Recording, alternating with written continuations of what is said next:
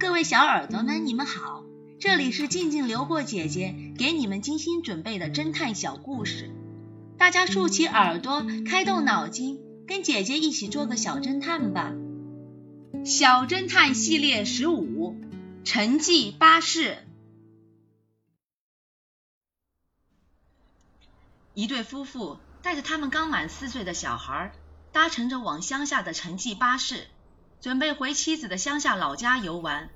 当巴士开到山区路段时，他们的孩子一直哭闹，喊肚子饿。不嘛不嘛，我要吃炸鸡，我要喝可乐。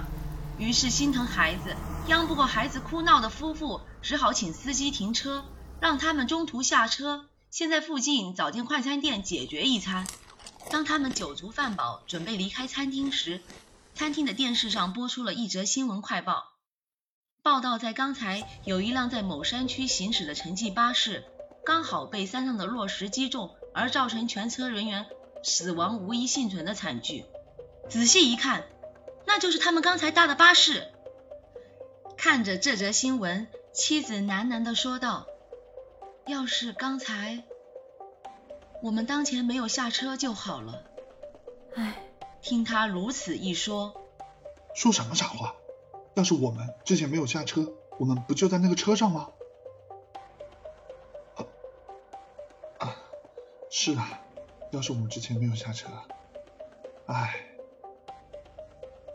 小侦探们，这集没有坏蛋，所以 X 侦探没有出现。但大家明白这对夫妻最后的对话是什么意思了吗？小侦探们，你们推理出真相了吗？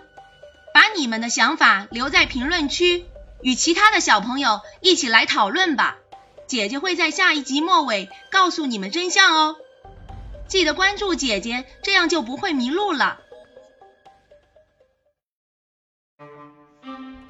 金币大劫案这个故事的真相是：X 神探发现了两个可疑之处。第一，两名强盗进门时都戴着面具。只露出眼睛，不可能叼着香烟。第二，胖子既然戴着手套，比利又怎么会看见他手上的金戒指呢？所以，X 神探断定比利说谎了。聪明的小侦探们，你们都猜对了吧？你们可真棒！我们下个故事见哦。